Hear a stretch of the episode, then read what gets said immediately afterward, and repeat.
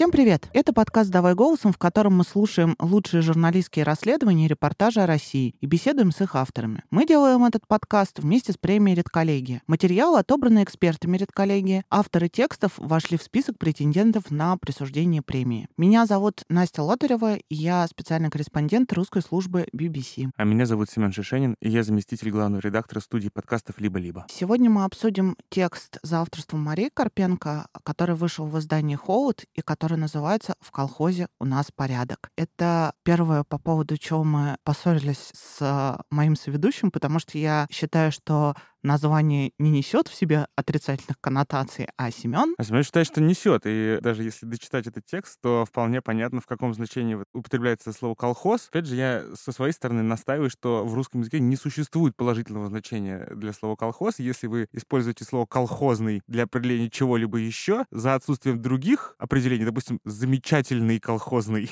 что-нибудь такое, это всегда будет негативная коннотация, и колхозный в адрес человека — это оскорбление всегда, и так далее и тому подобное. У меня такое впечатление, что это вот слово и эпитет, который как бы описывает подлинное положение вещей в Белгородской области, где случилось так называемое, значит, белгородское чудо вакцинации. Я действительно очень люблю тексты про Белгород, и этот текст мне особенно нравится передачей духа этого замечательного региона, который действительно для России несколько особенный. Это своего рода заповедник, который живет э, по своим отдельным правилам, как, кстати, показала история с вакцинацией. Там действительно привелось больше 60%. Такие новости, по-моему, только из Чечни у нас были, да и то их опровергли, да? Да, кажется, да. Э, но, с другой стороны, у меня такое сложилось впечатление, что, в общем и целом, у нас много в каких регионах существует такая какая-то э, необъявленная автократия. Ну, то есть, грубо говоря, на Кузбассе э, до относительно недавнего времени было примерно то же самое, просто в другом как бы модусе. Но прелесть, в кавычках, автократии в Белгороде заключается в том, что там к автократии прилагаются разного рода социальные блага, как мы в том числе узнаем узнаем об этом из текста. Давайте мы уже его послушаем, а потом зададим все вопросы его автору Марии Карпенко. Текст читает Алевтина Пугач.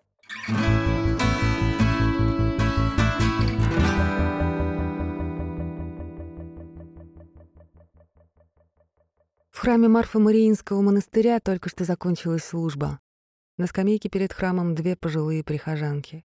«Монахи не говорят, все уже привились», — говорит одна. И батюшка все время говорит «прививайтесь, прививайтесь», а мне так страшно. Вторая отвечает «Я видел в интернете ролик. Мужчина спрашивает врача, вы что мне вкололи?»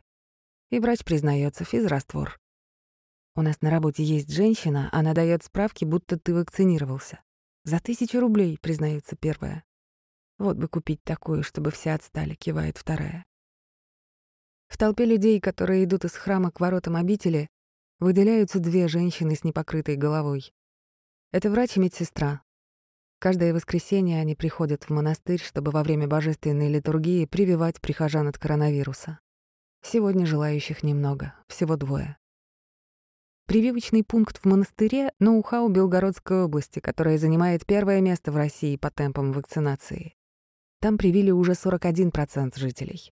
Для сравнения, в Москве вакцины получили 31% горожан, в Петербурге только 24. 12 муниципалитетов Белгородской области уже перевыполнили план. Там прививки сделали больше 60% жителей.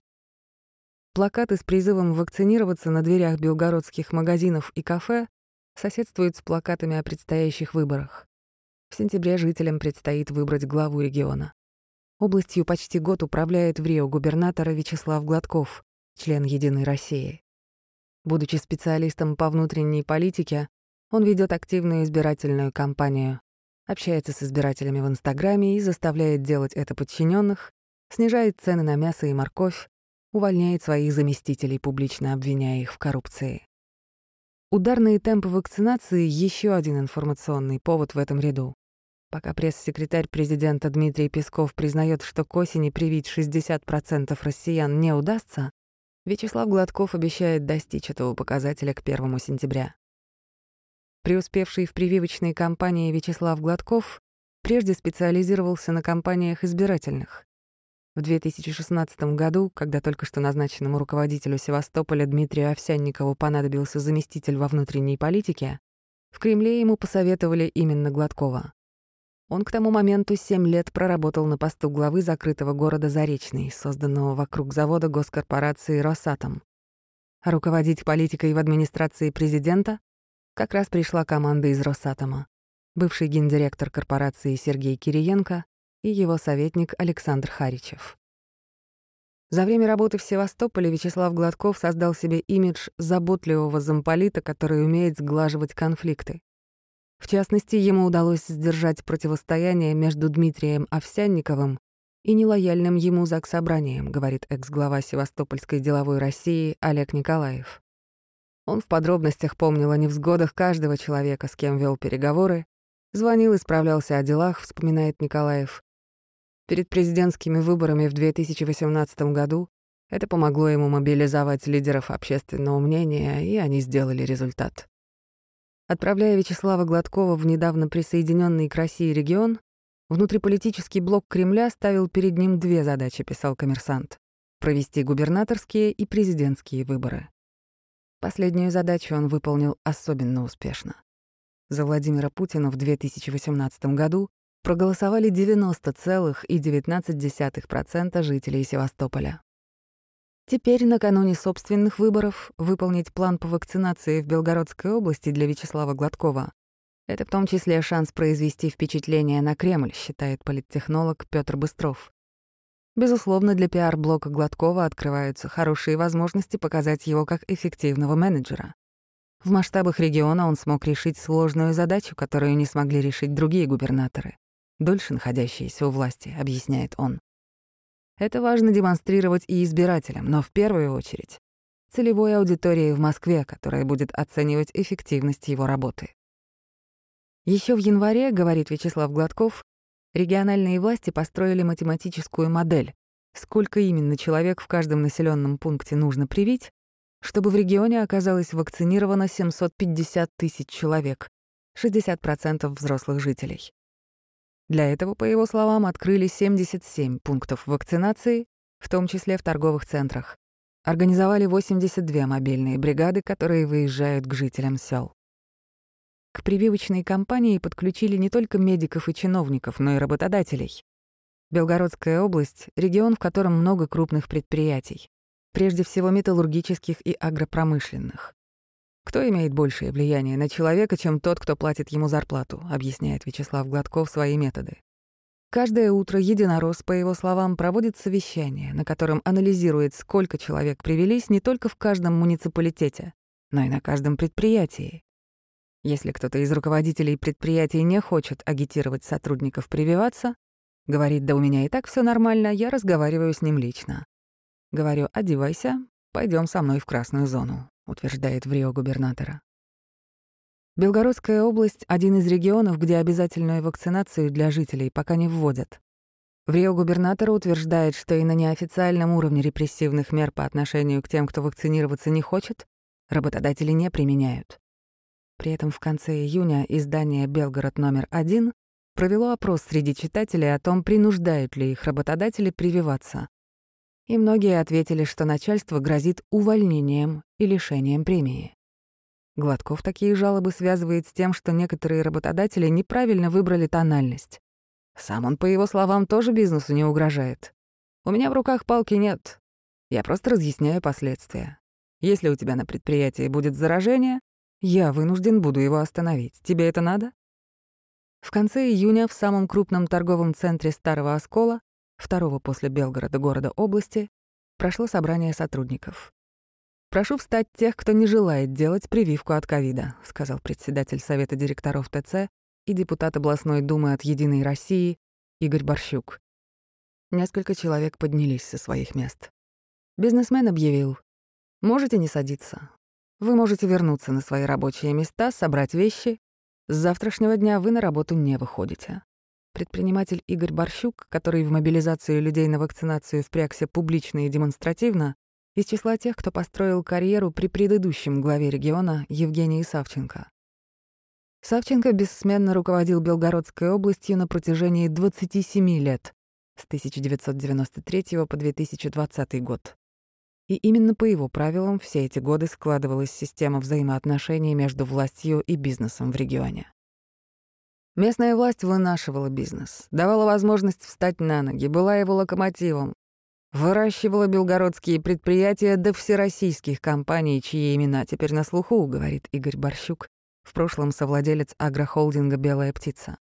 Он вспоминает, что в нулевые, когда начинал заниматься сельским хозяйством, вместе с другими бизнесменами регулярно ходил к губернатору на летучки. Для новых предприятий областная администрация выделяла землю, проводила коммуникации, строила дороги, перечисляет Борщук. Во время запуска новых производств залоговые массы для банков выделяли из бюджета. По словам Борщука, за предыдущие десятилетия у белгородских предпринимателей сложилась привычка ориентироваться на главу региона. Если ты всю сознательную жизнь работал в Белгородской области, и все эти годы власть для тебя была спасительным кругом во всех кризисах, то как можно к просьбам власти, когда ты с этой властью проработал на протяжении 20 лет, по-другому отнестись?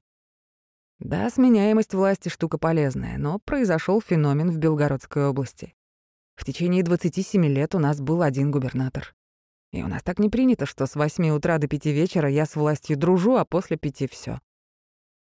Еще с середины нулевых бизнес и власть в Белгородской области тесно переплетены. Областные чиновники сначала создавали в регионе крупные агрохолдинги, а затем уходили из власти, чтобы ими руководить. В прошлом заместитель губернатора Евгения Савченко Владимир Зотов в 2007 году ушел из администрации и возглавил компанию «Агробелогория». Компанию-производитель мяса птицы Приосколья в 2003 году возглавил еще один бывший вице-губернатор и муж дочери Евгения Савченко Геннадий Бобрицкий холдинг по производству молока «Зеленая долина», бывший начальник областного департамента стратегического развития Сергей Юдин. Сейчас руководители и владельцы белгородских предприятий — депутаты областной думы и муниципальных советов. Белгородская область — это территория победившего корпоративизма, говорит политконсультант, который работал в регионе. На протяжении десятилетий губернаторства Евгения Савченко между властью и бизнесом действовал негласный пакт, говорит он. Возможность спокойно работать в обмен на выполнение просьб губернатора. В других регионах, если тебе благоволит губернатор, то это ничего не значит. Есть еще ФСБ, СК, МВД. А Савченко вопросы с силовыми ведомствами эффективно решал. Взамен бизнесмены, во-первых, помогали властям с благоустройством, строили детские сады и школы, а во-вторых, мобилизовали людей на выборы, утверждает политконсультант. Специфика Белгородской области в том, что огромное количество людей заняты в промышленности, а есть еще и члены их семей. Получается, почти каждый имеет отношение к предприятиям. И просто в силу количественного критерия власти опираются на корпоративную мобилизацию, объясняет он.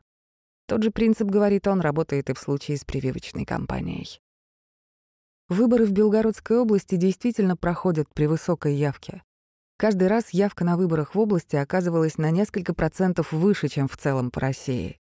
За время работы на посту губернатора Евгений Савченко создал уникальную командно-административную систему, которая и сейчас работает без перебоев и с одинаковой эффективностью может решать разные задачи.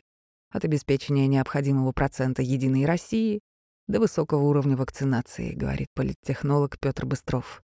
Эта система и досталась в наследство Вячеславу Гладкову.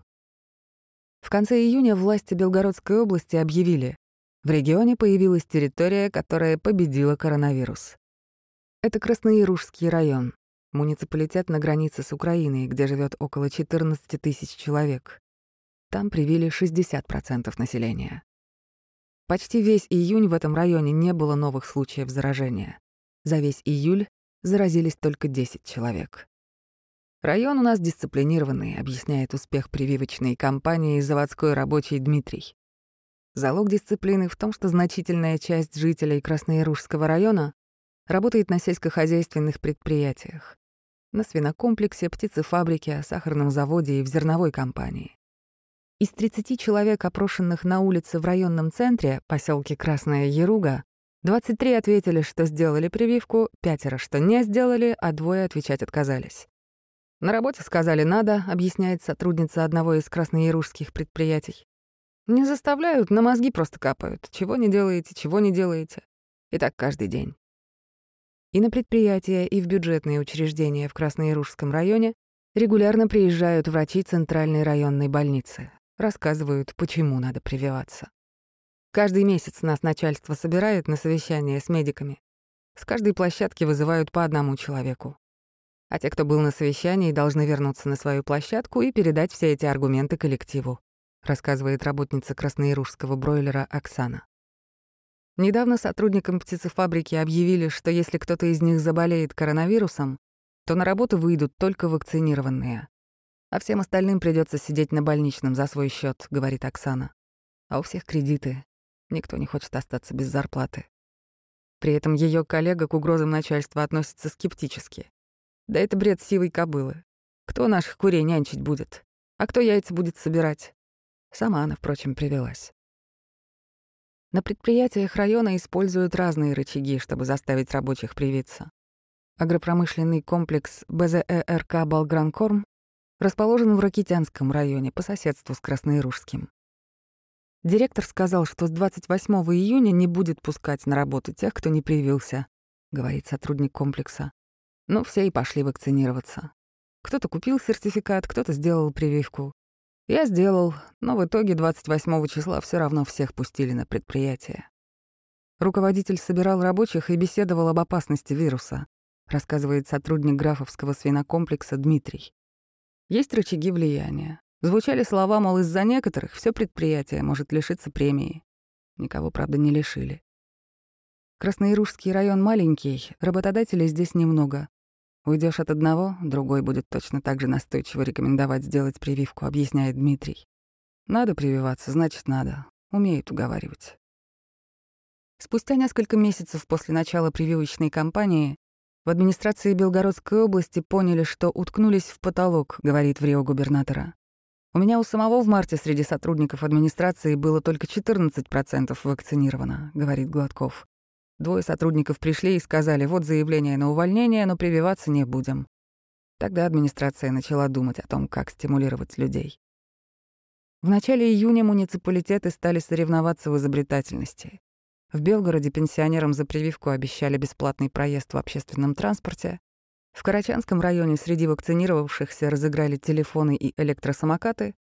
Руководители некоторых предприятий в регионе, в частности те, кто серьезно переболел коронавирусом, стали давать своим сотрудникам премии за вакцинацию, говорит Вячеслав Гладков. Но этот путь, по его словам, оказался ошибочным. Я работал во внутренней политике и понимаю, что у людей есть определенный уровень недоверия к власти, объясняет в Рио губернатора. Если за прививку еще и деньги платят, мы зафиксировали негатив со стороны людей. Тогда, по словам Гладкова, появилась идея доплачивать не тем, кто прививается, а тем, кто прививает, медикам. В областной администрации стали перечислять дополнительные выплаты сотрудникам тех медицинских учреждений, которые выполняют еженедельный план по вакцинации хотя бы на 85%. Мы протестировали эту идею в одном городе, в Белгороде, и увидели серьезный рост темпа вакцинации. Есть много молодых медиков, которым нужны деньги, ипотеку платить, например, и они готовы поработать дополнительно, рассказывает Гладков. Он подчеркивает, что идея с доплатами не привела к резкому росту числа вакцинированных, а просто позволила темпу не просесть. Сам в Рио губернатора причиной успеха считает наработанный в регионе опыт проектного управления и умение применять бережливые технологии. Медики в Белгородской области не только читают лекции на предприятиях, они еще и ходят по домам, лично уговаривают жителей сделать прививку. Иногда дверью хлопают перед носом, могут и выразиться. Мы разворачиваемся и уходим. А потом снова по отказникам проезжаемся. Пожалуйста, подумайте. Но сегодня никто не грубил. Наверное, уже устали ругаться, рассуждает Зоя Русанова, семейный врач в селе Илек Пеньковка Краснояружского района. Она только что вернулась с подворового обхода тех жителей села, которые пока не вакцинировались. По домам врач ходила вместе с главой администрации села и социальными работниками. Регулярно ходим. Не каждый день, но каждую неделю. У нас сельская местность, все друг друга знают, говорит Русанова. Глава администрации тех, кто не привился, наизусть помнит. Встретит человека на улице и с ним прорабатывает. Я точно так же. Приходит человек ко мне на прием. Я его лечу, не давлю, не прессую, но заодно тактично разговариваю с ним, чтобы привился. Зоя Русанова говорит, что план привить людей максимально и как можно быстрее.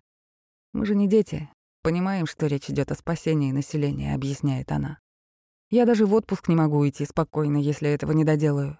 Я же понимаю, что на моем участке никто, кроме меня, этого делать не будет. Это мои люди. Я за их здоровье отвечаю. О доплатах за каждого вакцинированного семейный врач ничего не слышала. Если честно, не отслеживаю по квиточкам досконально, сколько денег мне приходит, говорит она. Всего на ее участке живет примерно полторы тысячи человек.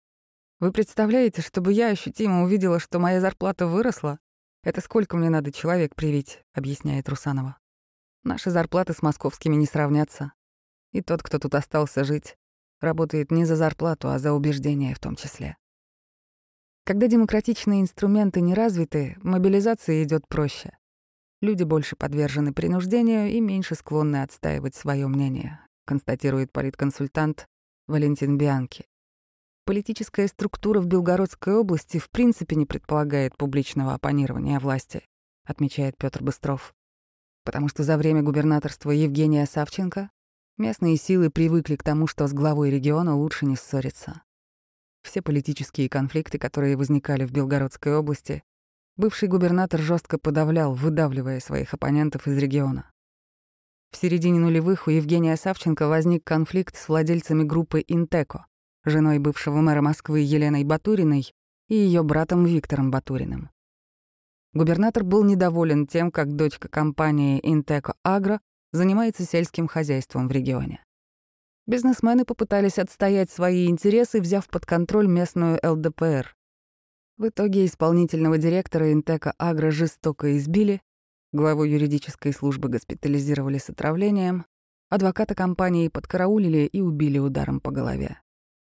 После этого компании пришлось уйти из региона. Не помогло даже публичное обращение Елены Батуриной к президенту. Уехать из Белгородской области пришлось и бывшему мэру Старого Оскола Александру Гнедых. Он не сошелся с губернатором в вопросе о том, сколько налогов нужно оставлять в городском бюджете, а сколько перечислять в областной. Хотя формально глава муниципалитета не подчиняется руководителю региона, Евгению Савченко удалось добиться того, чтобы Александр Гнедых лишился должности. В отставку мэра отправили депутаты Старооскольского совета, тоже формально независимые от областных властей. Они заявили, что недовольны работой главы города. Прочно зацементированная Евгением Савченко политическая машина Белгородской области не сломалась и с приходом нового руководителя, говорит политтехнолог Петр Быстров. Вячеславу Гладкову приходилось управлять политическими процессами в сложных регионах. Чего стоит один Севастополь, где конфронтация между элитами всегда была высока, говорит Быстров. С учетом этого опыта Гладков правильно оценил возможности белгородской административной системы и сумел перенастроить ее в свою пользу. С такой точки зрения быстрые темпы вакцинации — демонстрация того, что передача власти в регионе прошла без эксцессов. Потенциальные конфликты между местными элитами и новым главой города, которые могли бы пошатнуть вертикаль власти и помешать мобилизации людей, пока не проявились. Предприниматели ждут выборов, после которых станет понятно, как именно Вячеслав Гладков будет управлять областью, говорит бывший областной чиновник. Что сейчас делают бизнесмены, когда в регион пришел новый руководитель? Ловят сигналы и знаки. Если в Рио губернатора привился публично под камеры, то что должен делать бизнес? Встроиться. Самый подневольный класс — это бизнес, потому что со своей собственностью и деньгами он может легко расстаться. Поэтому он всегда будет с гибкой шеей и гибкой спиной. На вопрос о том, как устроена вертикаль власти в Белгородской области, он отвечает анекдотом. Конец 80-х, перестройка, гласность. Приехали американские журналисты, приходят к председателю совхоза, спрашивают, как у вас идет перестройка. Он говорит, все хорошо, выборы, на съезде партии дискуссии, Сахаров выступает. Журналисты говорят, да, это понятно, это в стране, а как у вас в колхозе? А он бабах кулаком по столу и говорит, а в колхозе у нас, блядь, порядок. Вот и в Белгородской области у нас всегда был порядок. И вряд ли это изменится. Música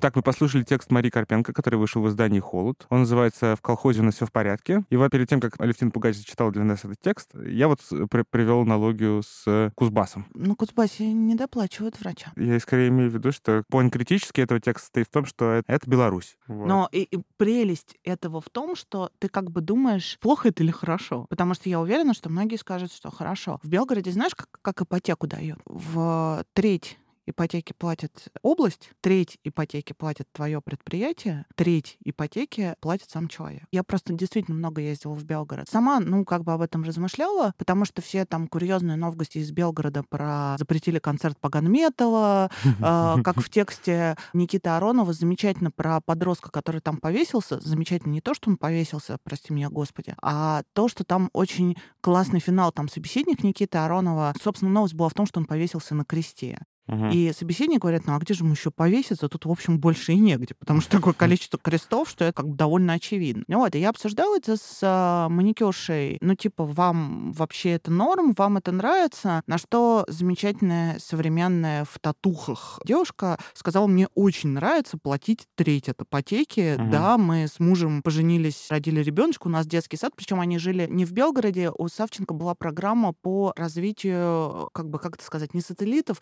я даже не могу назвать это деревней, потому что, ну, как бы поселок, uh-huh. не очень большой, где ставят несколько многоэтажек и фигачат вокруг нее инфраструктуру. Ну, типа, uh-huh. есть детский садик, есть школа, есть всякие гарантии. Это действительно такой совок. Ну, и как бы довольно большой вопрос, хорошо это или плохо. Мне плохо, кому-то хорошо. Давай об этом поговорим с автором текста. И мне интересно, насколько у нее противоречивые впечатления остались. Звони.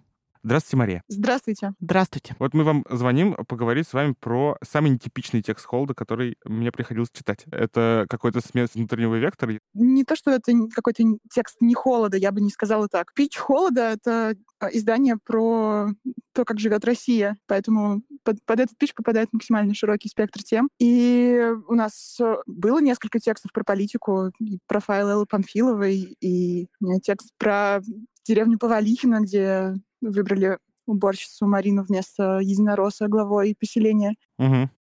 Интервью сегодняшнее с Фургалом. Да-да, и тексты про протесты в Хабаровске у нас выходили. А я, прежде чем а, начать писать про страшные истории из российских регионов, была политическим журналистом. С трудом уже вспоминаю об этом, но была, поэтому. Угу. Я большой фанат Белгородской области как явления, и как раз довольно хорошо знаю о том, что в ней происходило, когда в ней э, царствовал Савченко. Про нового в Рио губернатора. Я знаю, что он там, по мнению э, корреспондента, объявленного иностранным агентом э, издания «Медуза» Андрея Перцева, он человек-мем. Вот. Помимо этого, я ничего о нем не знаю, кроме того, что он, судя по всему, с вами поговорил напрямую, да? Это по телефону он поговорил или э, вы ездили? Нет, он со мной встретился даже. Какое-то, честно говоря, нетипичное поведение для российского губернатора, хоть и в Рио. Вас Песков-то говорит, что э, холод не знаю, что это такое, вот, а губернатор же соглашается встретиться. Это необычно. Ну, на самом деле,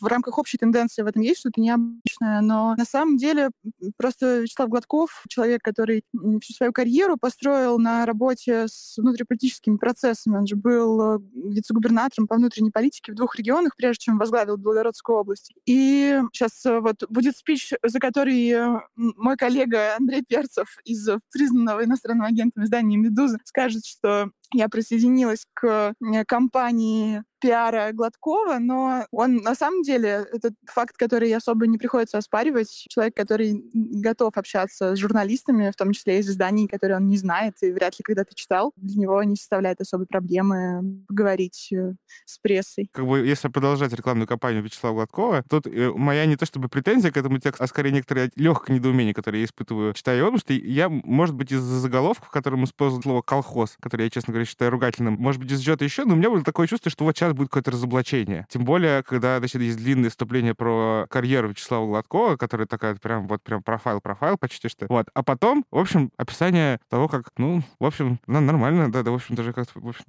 хорошо, в общем, как-то. И в этом смысле мы с Настей еще до того, как вам позвонить, немножечко даже сцепились, потому что общее впечатление, которое остается от этого текста, что в Белгородской области есть какая-то, какая-то такая маленькая внутренняя российская Беларусь, то там какое-то такое очень э, все социальное и очень вручную управляемое администрации, вот, и почему-то это вот принесло какие-то положительные плоды. Вот у вас есть тоже такой какой-то когнитивный диссонанс от всего этого или нету? Ну, а этот же текст, он изначально было понятно, что он получится примерно таким. А, текст когда я писала текст, э, я ставила перед собой единственный вопрос. Как так получилось, что Белгородская область успешнее всех прививает людей? Да?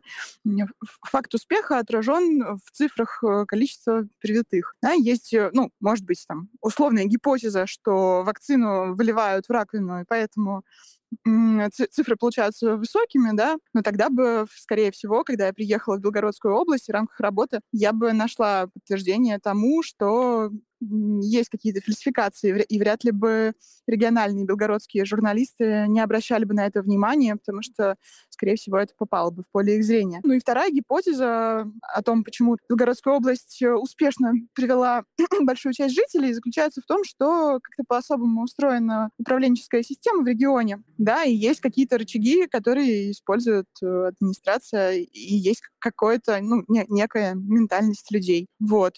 И на самом деле текст э, получился как раз про то, что жесткая вертикаль, да, которую мы привыкли ругать за отсутствие демократических процессов и отсутствие свобод неких, да, за отсутствие политической конкуренции э, и отсутствие сменяемости власти. Вот эта жесткая вертикаль, плановая система управления, она работает в каких-то случаях хорошо. В частности, в случае когда необходимо мобилизовать людей на что-то. Но в целом это ну, такой даже секрет Полишинеля, что недемократические системы мобилизуются лучше, чем демократические. Ну, там даже дело, мне кажется, не только в, э, мобилизации, э, да, а вот, например, там действительно ноу-хау про то, что нужно стимулировать не население, которое от этого будет только больше не доверять, а прививающих, я имею в виду, над надбавками. Это, кажется, какая-то прям, ну, хорошая органи- организаторская идея, и таких идей, кажется, там довольно-таки много. Ну, в смысле, что они прям упорно добиваются того, чтобы люди прививались, там, типа, ногами ходят к этим людям далее подобное. В монастырях ставят пункты. Да, Короче, в на самом деле... поставить пункт — это настолько как бы прямо предательски хорошая идея. Я перед этим услышала три минуты хорошего старого коммерсанта, где ты не высказываешь свое мнение о том, что происходит, поэтому спрошу сейчас словами и впрямую. Как вы считаете, э, это хорошо там устроено? Это скорее хорошо, вот вообще такой путь? Слушайте, вы меня заставляете шагать на зыбкую почву, где мне придется выражать свое мнение. Я к этому не очень привыкла. Я Я именно как бы, да, призываю нарушить все кодексы. Объясню, почему. Потому что я думаю о Белгородской области, который год и так получилось, что я довольно часто туда ездила. И помню, что я приехала в разгар каких-то там очередных лютых новостей, которых хватает из Белгорода. Условно там, не знаю, все перед совещаниями крестятся и запрещают рэпера Noise MC. Но при этом я там была с коляской с маленьким ребенком. Я шла по Белгороду и думаю, что-то непривычно а там доступная среда. И я так что-то прифигела от этого, потому что, ну, был год доступной среды, и Савченко такой, ну, типа, год доступной среды, давайте сделаем все тротуары. Там еще есть бесконечно прекрасный канал про Белгород, который круглые сутки, не знаю, существует ли он сейчас, а раньше крутил о том, что еще хорошего сделал Савченко. И в частности, там, я не знаю, суперсовременный подъемник в университет для людей с инвалидностью. Приезжают западные ученые, потому что им дали зарплату в полмиллиона и построили домик. И в отличие от большинства новостей такого рода, когда это, ну, обычно не оправдывается, там это правда так происходит. И я вот как раз хочу спросить, что думаете об этом вы? Самое хорошее, что Настя не сказала, что про это думает. Очень подлым образом. замечательно, может, мне не придется тогда. На самом деле, мне кажется, что это немножко такой а, разговор, получается, про то, хорошо ли было жить в Советском Союзе. Вот, э, с одной стороны, хорошо, давали путевки в Крым, отдыхать можно было ездить. А с другой стороны, вот людей расстреливали, да, например. Хорошо ли это было или не очень? Хорошо ли было, что при Савченко, который выстраивал всю эту жесткую вертикаль, бизнес-конкурентов, людей, приближенных к Савченко, находили убитыми в подъезде? Наверное, нехорошо. Хорошо ли то, что теперь э, выработан коллективный иммунитет? Наверное, хорошо. Здорово ли, что людей на сельхозпредприятиях заставляют вакцинироваться, заставляют, уговаривают вакцинироваться, приводя в качестве аргумента за тот факт, что их могут не пустить э, на работу, если они не вакцинируются. Наверное, этот метод не очень хорош. Но коллективный иммунитет-то на месте. При этом, да. Короче, вы тоже не ответили на этот вопрос. Давайте думать про него дальше все вместе. Спасибо большое, Мария. Спасибо вам. Спасибо и пока. До свидания.